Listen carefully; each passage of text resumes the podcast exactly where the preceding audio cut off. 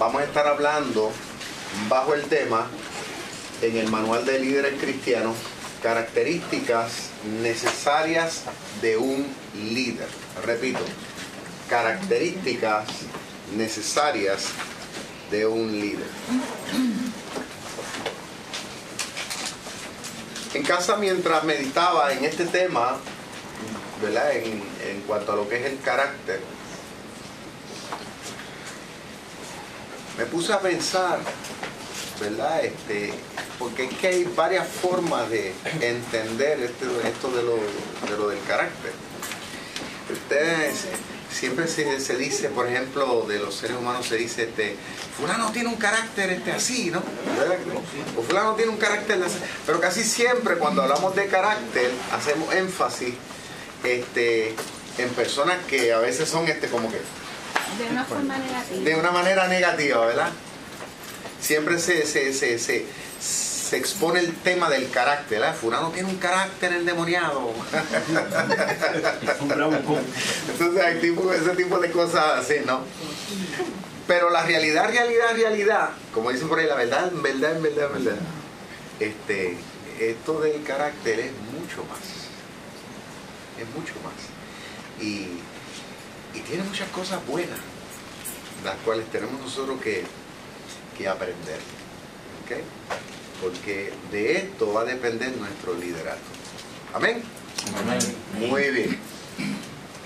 Carácter, vamos a estar hablando bajo el tema, o sea, bajo el subtema, carácter moldeado por el Señor. Digámoslo todos, una, dos y tres. Carácter moldeado por el Señor. Muy bien. Y si ese carácter es moldeado por el Señor, quiere decir que el que tiene que meter las manos ahí, ¿quién es? El Señor. ¿Ok? Vamos a ir a Primera de Samuel, capítulo 26, del 1 al 25. ¿Ok? Este, de por aquí.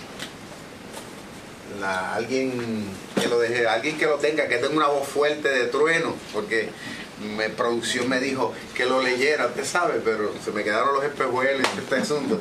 Primera de Samuel, capítulo 26, versículo del 1 al 25. ¿Alguien lo tiene por ahí? Nadie dice yo. Mi esposa. Ok, quiero pedir a mi esposa que pase por aquí y lo lea aquí al ladito mío para que entonces entre ya está por el sistema. Gloria al Señor y además que podamos apreciar ese rostro bello. Ay, acumulé, acumulé mil puntos. Primera de Samuel 26 del 1 al 25. Ok, vamos a estar atentos, sí. David perdona otra vez a Saúl. La gente que vivían en Sif fue a Gibeá a decirle a Saúl que David estaba escondido en el cerro de Aquil, Aquilá, frente al desierto. Saúl se levantó y acompañado de tres mil de sus mejores soldados, se fue al desierto de Sif para buscar a David. David estaba en el desierto, pero supo que Saúl lo andaba buscando. Entonces envió espías para ver si Saúl ya había llegado y le informaron que Saúl había acampado frente al desierto en el camino que está junto al cerro de Aquilá. David habló entonces con Ahimelech, el hitita, y con Abisai, que era hijo de Zeruía y hermano de Joab. Les dijo, ¿quién me quiere acompañar hasta el campamento de Saúl? Yo lo acompaño, su majestad, le contestó Abisai. Esa misma noche, David y Abisai fueron al campamento de Saúl y lo encontraron dormido y rodeado de sus soldados. A un lado de su cabeza estaba su lanza clavada en el suelo, al otro lado dormía Abner, hijo de Ner, capitán del ejército. Abisai le dijo a David, Dios le da a usted la oportunidad de matar a su enemigo. Déjeme que, que lo clave en la tierra con su propia lanza. Un solo golpe bastará. No lo mates, respondió David. Y que Dios me libre de matar a quien él mismo eligió para ser rey. Dios no dejará sin castigo a quien le haga daño al rey que él mismo ha elegido.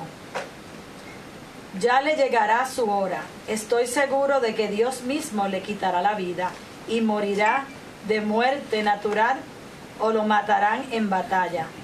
Mejor toma su lanza y su jarra de agua y vámonos de aquí. Nadie vio a David ni a Abisai, ni nadie se despertó, pues Dios, Dios hizo que todos se quedaran bien dormidos. Luego David se fue al otro lado del campamento, subió a la punta de un cerro lejano y desde allí empezó a gritarle a, a Abner y al ejército. Abner, ¿por qué no respondes? ¿Quién eres tú para gritarle así al rey? contestó Abner. Y David le dijo, ¿no es verdad que tú eres uno de los mejores soldados de Israel? Entonces, ¿cómo es posible que no hayas cuidado a tu señor el rey? Mira lo que tengo en la mano, es la lanza del rey y su jarra de agua. Un hombre del pueblo estuvo a punto de matarlo y tú no hiciste nada para evitarlo. Muy mal hecho, mereces la muerte por no haber protegido al rey elegido por Dios. Saúl reconoció la voz de David y dijo, David, ¿eres tú el que habla? David le contestó, sí, Señor. Sí, Señor y Rey, soy mi yo. señor, sí. Sí, mi Señor y Rey, soy yo. ¿Por qué me persigues? ¿Por qué me persigue usted? ¿Qué mal he cometido? ¿De qué se me acusa? Yo le suplico a mi Señor y, y Rey que me escuche.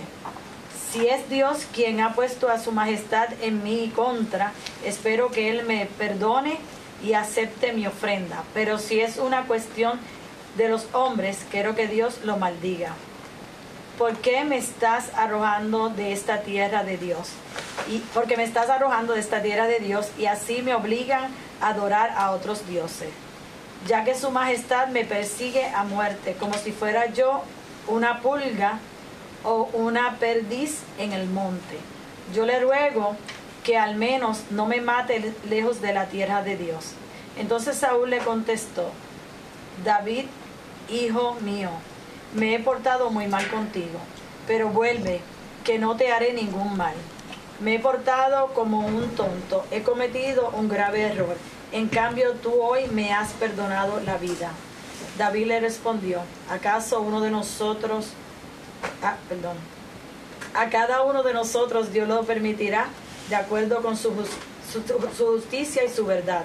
Hoy Dios me dio la oportunidad de matar a su majestad, pero no quise hacerlo, porque Él lo eligió a usted como rey. Aquí está la lanza de su majestad. Envía a uno de sus soldados a recogerla. Yo espero que así como respeté hoy la vida de su majestad, también Dios respete la mía y me libre de todo peligro. Saúl le dijo, David, hijo mío, bendito seas.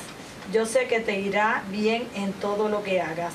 Y así David siguió su camino y Saúl regresó a su casa.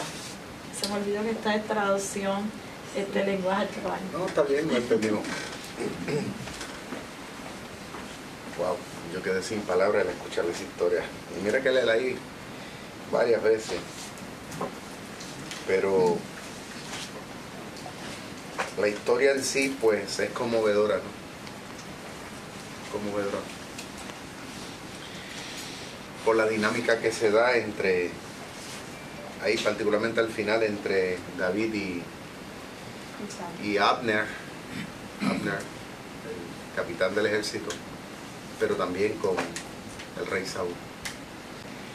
Cuando hablamos de carácter, eh, hablamos de forma, hablamos de diseño de los seres humanos. O sea, tengan en cuenta que de ahora en adelante, cuando usted diga carácter de fulano o de sutano, nos vamos a referir a la forma y al diseño de esa persona. No estamos hablando solamente de que esa persona tenga una actitud prepotente, no.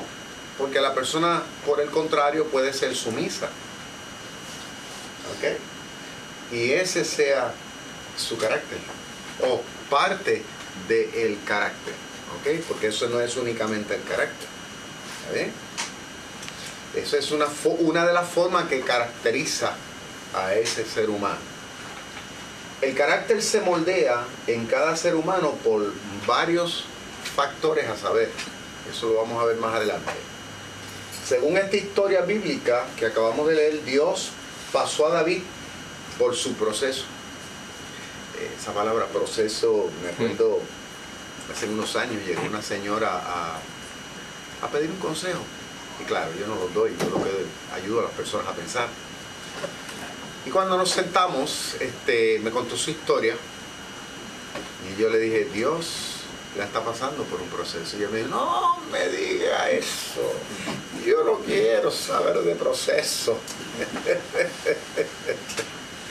y yo le dije, pues ¿sabe qué? Usted vino al lugar equivocado a buscar la ayuda. Porque el Dios de la Biblia es un Dios de procesos.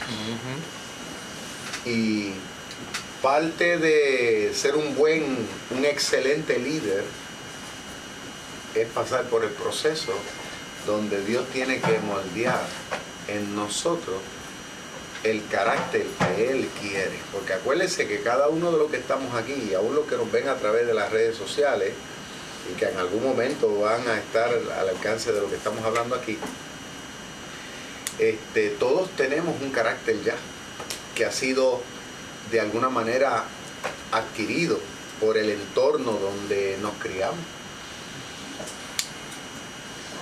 Desde que nosotros nacemos en la casa, de parte de papá, o sea, con la cobertura de mamá, de papá, de los hermanos, de los amigos, de los vecinos, de la escuela, todo eso está abonando para darle un, una forma, ¿no? un diseño a nuestra forma de pensar. Diga conmigo pensar.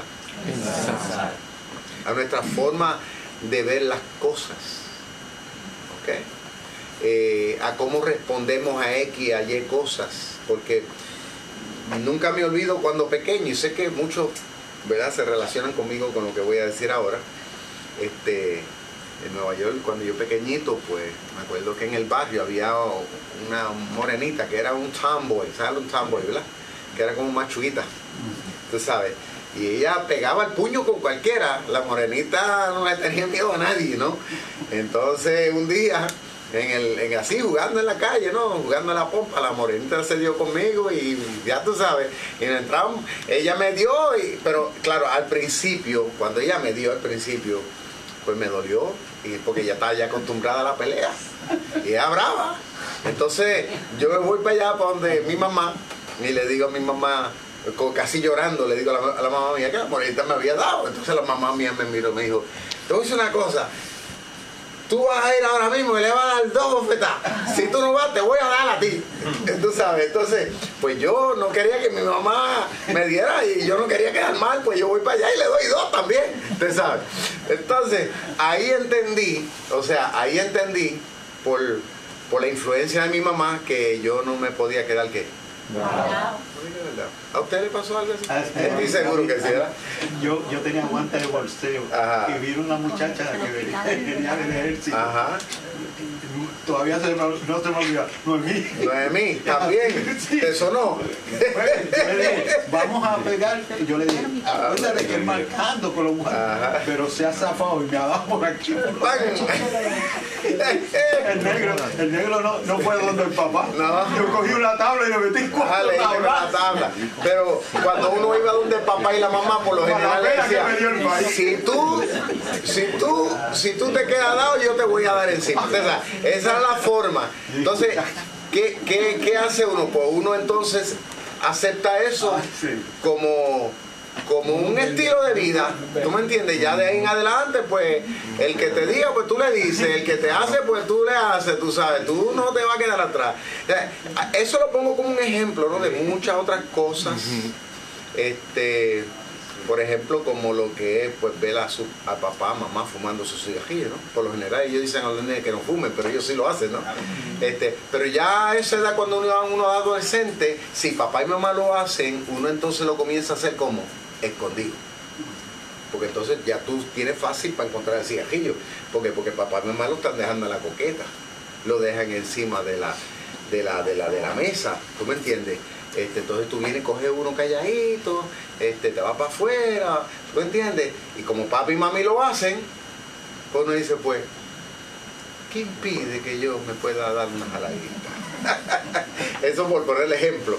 Y así en muchas otras cosas. Entonces, todo eso va dándole forma al carácter, al diseño, a la forma y a la manera como la gente nos va a qué. Ya la gente ve una vasija moldeada donde que ya nosotros hemos adquirido unas costumbres, hemos adquirido unas ideas, unas cosas que ya no estamos distinguiendo. Ya la gente dice, el carácter de esa persona es así porque ya se distingue como tal. ¿Ok?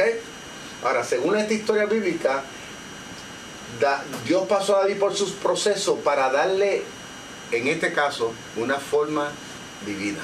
Y esta historia, Dios se la permitió a David para darle un diseño. ¿Qué es lo que Dios está permitiendo en la vida de todos nosotros? Por eso es que nosotros no podemos renunciar a, los momentos duros. La mayoría de los cristianos, ¿verdad? Este, por los mensajes que a veces escuchamos de predicadores que, a veces están bien intencionados, no los voy a criticar por mal. Tienen tal vez toda la buena intención, pero teológicamente no están bien enfocados, porque Dios permite situaciones. Dios permite que encontrarnos con gente bien difícil, gente que nos van a pagar mal, gente que nos van a traicionar Gente que van a ser parte de nuestro proceso. ¿Y sabe qué? Dios lo va a permitir. Ay, pastor, pero yo tengo entendido todo lo contrario. Yo escuché un predicador que dijo que eso es el diablo. Acuérdense como hablábamos la vez pasada la experiencia de José. La historia de él no se mentó al diablo por ningún lado. Dios estaba metido en ese proceso. ¿Está bien, no? Dios no permitió más allá de lo que él no podía soportar. Lo que pasa es que tú y yo no conocemos nuestros límites. Decimos, yo no puedo con esto, sí podemos. Porque si no, Dios no lo permite. Lo cierto es que Dios está dándole forma, como le pasó a David a través de historia, un diseño divino de manera que lograra David ser el líder que Dios deseaba para gobernar a una nación.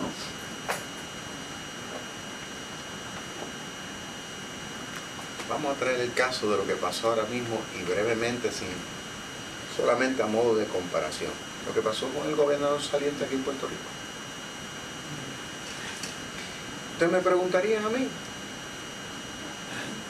inmadurez.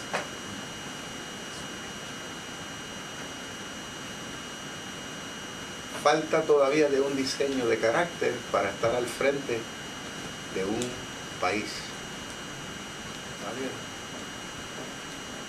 Un líder es necesario tener ese fondo, porque, porque nos vamos a encontrar con retos.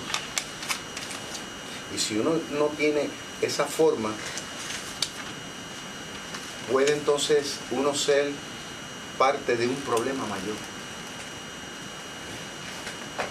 Yo llevo ya 20, casi 26 años, en octubre lo cumplimos, al frente, capitaneando a nivel nacional e internacional.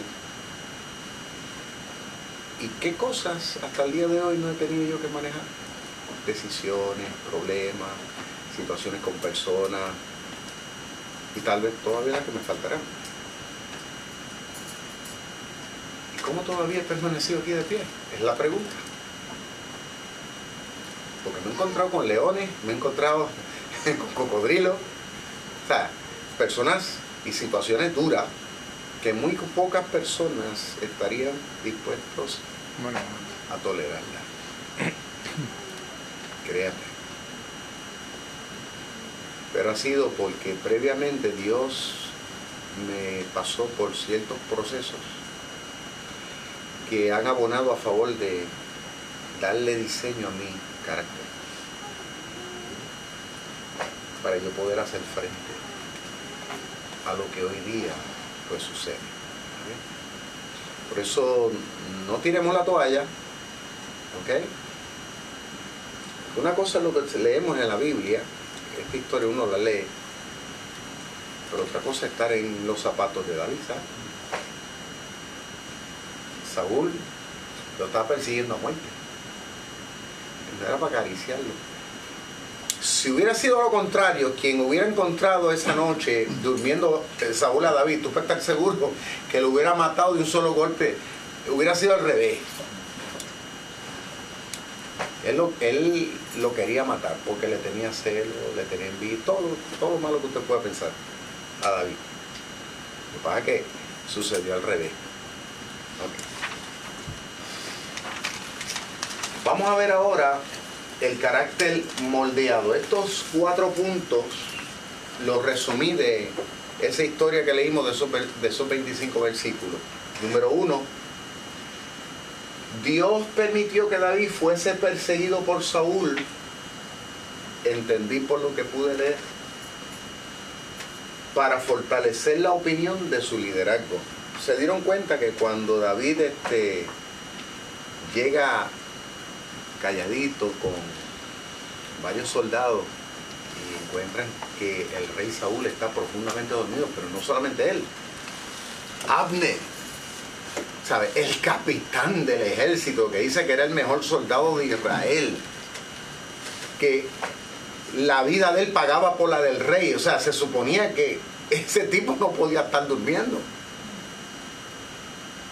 y estaba profundamente, o sea, dice también, claro está, que Dios había provocado que todo el mundo cayera anestesiado, que todo el mundo cayó y no sintieron nada.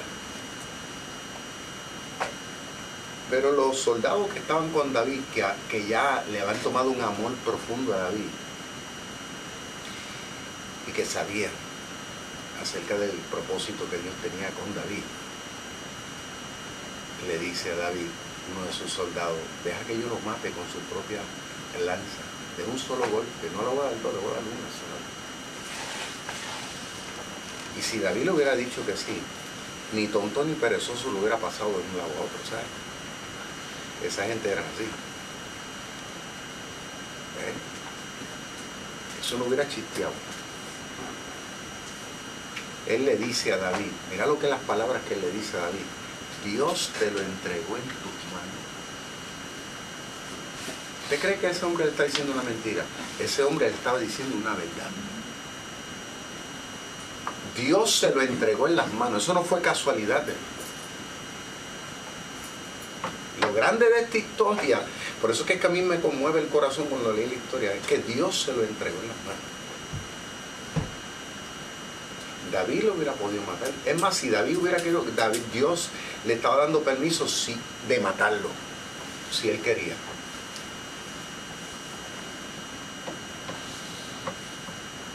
Dios estaba moldeando el carácter de David. David se encuentra con que Dios le entregó a su enemigo en sus manos. Mira, ahí un regalo. Es más, la espada la tenía al lado. Haz con él, mira a ver lo que tú vas a hacer. Pero David se da cuenta que es Dios que lo está probando. Oh. ¿Sabe qué? En mi liderato, yo me he encontrado con situaciones así, más o menos parecidas, claro, no de matar a una persona, pero en el sentido de querer hacerle daño a la persona de una manera o de otra. Dios me lo entrega a las manos.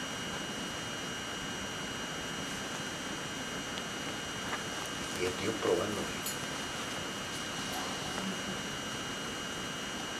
Yo me acuerdo antes de yo ser pastor, mucho antes de ser pastor, me acuerdo que una vez yo estaba en mi casa, tranquilo, y aquí, cuando estaba el pastor anterior, la iglesia estaba pasando por sus inestabilidades. Y a mi casa llegó una comisión de gente, llegó un grupo como de 20 personas. Como un grupo como el que está aquí. Y llegaron de la iglesia a mi casa, mi esposa es testigo. ¿Y sabe qué llegaron a mi casa? A tratar de que de, de, impulsarme a mí a que yo le diera un golpe de estado a la iglesia, porque ellos entendían que ya yo tenía el favor de mucha gente Y me dijo, no, si acaso pues vamos a abrir. Es más, uno me dijo a mí, yo tengo un terreno, abrimos una carpa y vamos a abrir y tú vas a estar seguro que se va a elevar hacia la iglesia y toda esa gente se van a ir con nosotros. En la sala de mi casa. ¿Y sabes qué? Si yo, yo hubiera hecho, yo estoy seguro que hasta cierto punto iba a funcionar al principio.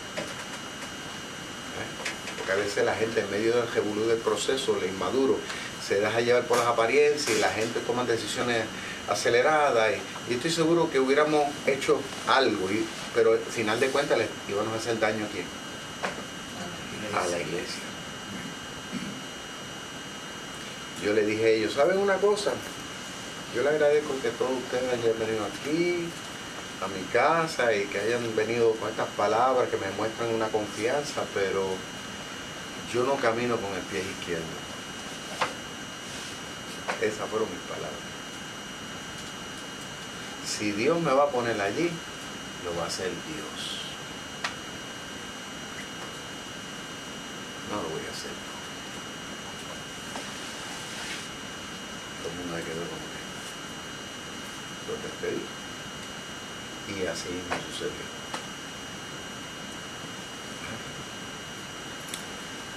Hay veces hay cosas que yo digo que son, digo, bendiciones entre comillas, que parecen bendiciones, pero son bendiciones engañosas.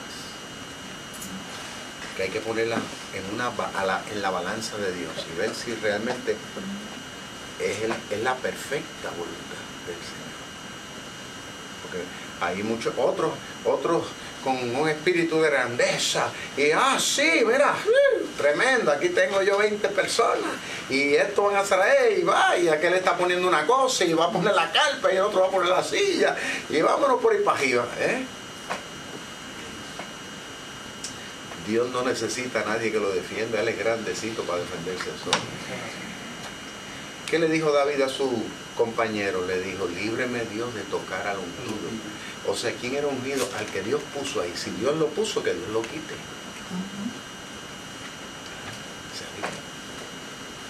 O sea, el tipo estaba decidido. Y David le dice, líbreme Dios. A mí. De yo meterme en ese asunto que sea Dios, o lo mata Dios en una batalla, le dijo David, que lo mate Dios en una guerra, si es que Dios lo quiere quitar, lo matará en una guerra, o lo matará de un infarto o lo que sea. Por eso digo, la opinión,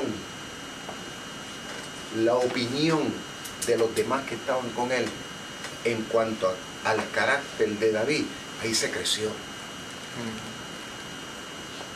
Porque de ese día en adelante lo que ellos opinaban de David eh, era una opinión mucho más grande, mucho más digna y honrada. Si ellos creen que David era buena gente, de ese día en adelante estaban dispuestos a lo que fuera por él, porque sabía que estaban delante de un gran hombre, que de hecho al final de la historia el mismo Saúl lo tuvo que reconocer, eres un gran hombre. Yo lo digo, me da hasta sentimiento, pues yo sé lo que le está diciendo. Segundo, Dios le entregó al rey Saúl a David para afirmar en él los valores espirituales. ¿Qué le da forma y diseño a un líder cristiano? Son los valores que nosotros tengamos. Hay gente que no tiene ninguno. Pero Dios quiere formar en nosotros el carácter de Él es un carácter con unos valores. Hoy mismo yo le decía a mi esposa, estábamos conversando un tema, entonces yo le dije a mi esposa, el asunto es que yo tengo un valor en mi vida del cual yo no me puedo desprender.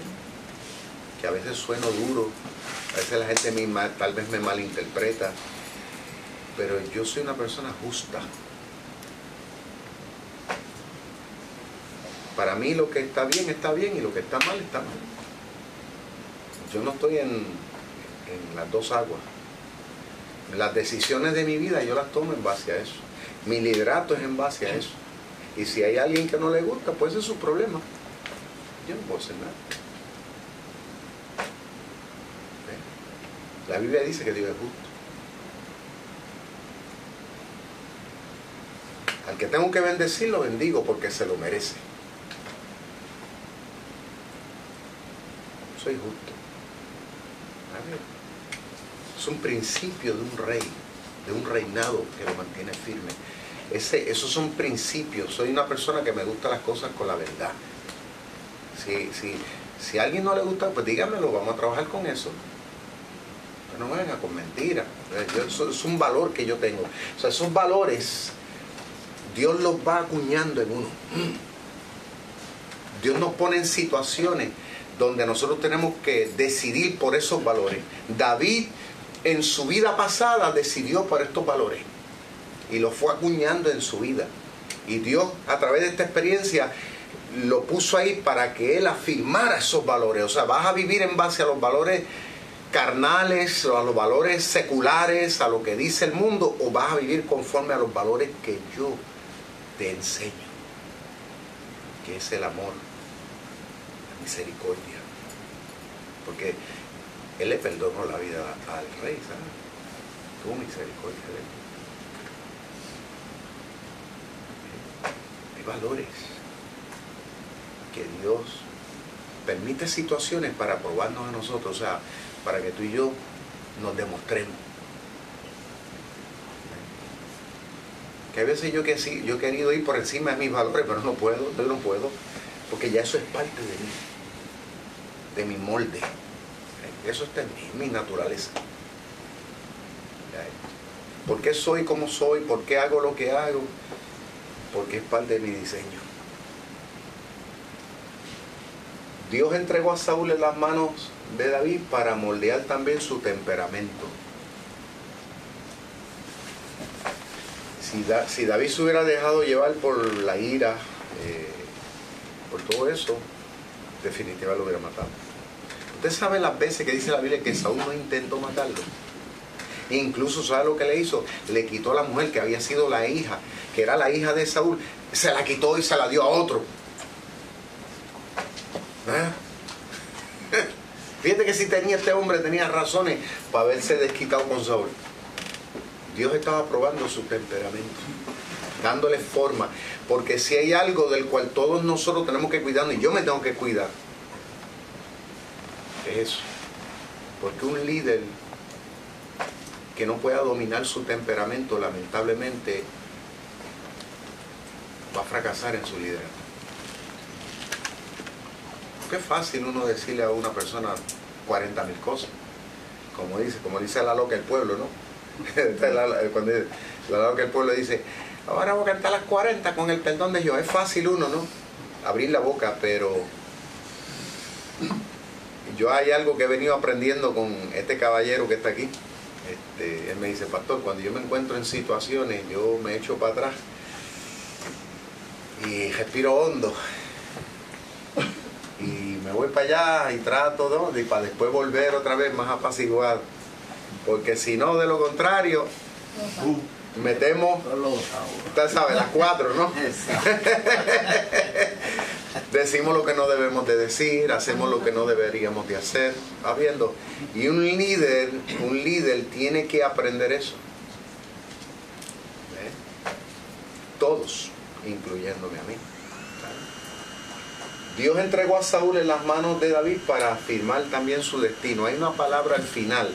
Eh, en los últimos versículos, ¿alguien me puede leer el penúltimo versículo? Y estas palabras fueron dichas de parte del rey Saúl hacia David. Saúl le dijo, David, hijo mío, bendito seas, yo sé que te, te irá bien en todo lo que hagas. Y David, y así David siguió su camino y Saúl regresó a su casa. ¿Qué le dijo después? Bendito seas. Si no dejamos que Dios nos vaya formando y aprendemos a adquirir la capacidad de Dios para dejarnos modelar, lamentablemente no la vamos a lograr, efectivamente. Cuando usted ve un hombre y una mujer que lleva tiempo y que tiene éxito en todo lo que hace, sobre todo para Dios, eso no es casualidad. Eso quiere decir que esa persona ha sido un buen discípulo del Señor.